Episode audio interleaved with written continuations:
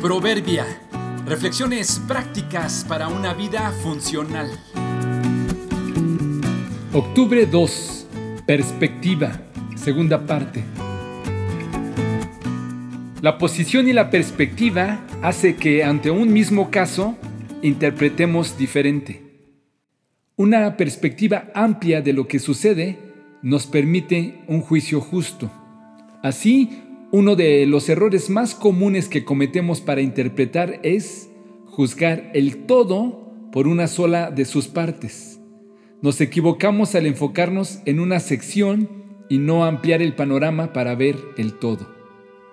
Me gusta explicar el siguiente error de perspectiva entre dos personas con el siguiente ejercicio. Dos personas deben estar sentadas a la mesa una frente a la otra al centro en la mesa les coloco una tarjeta con un número. Le pregunto a uno de ellos qué número es el que ve y me contesta que es el número 9. Le pregunto a la otra persona sentada al frente qué número ve en la tarjeta y me dice que es el número 6. La otra repara diciendo que es el 9. El otro defiende su perspectiva de 6. Pronto entienden el mensaje es la misma tarjeta, es el mismo número. Las dos personas tienen razón.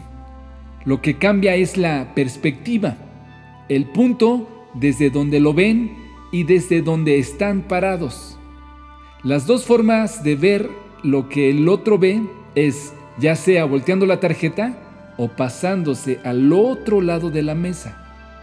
Casi siempre los que participan de este sencillo ejercicio terminan con una sonrisa por lo simple que les resulta. En algunos casos, cuando diferimos con otros en nuestros puntos de vista, puede ser que uno de los dos esté profundamente equivocado y habrá que corregirle. Pero en la mayoría de los casos, solo es un asunto de perspectiva. Ante el mismo suceso interpretamos de forma diferente. No necesariamente alguno está mal, Solo es cuestión de intentar ponerse del lado del otro. Es cuestión de ver lo que él ve y de procurar descubrir por qué lo ve así. Quizás su pasado o sus buenas o malas experiencias le hacen ver como ve. Intentamos ponernos de su lado, desde su visión, no para justificarle, sino para tratar de entenderle. Quizás sabiendo por qué ve como nueve lo que nosotros vemos como seis, disminuimos nuestro juicio y podremos ser más empáticos. De modo que se toleren unos a otros y se perdonen si alguno tiene queja contra otro.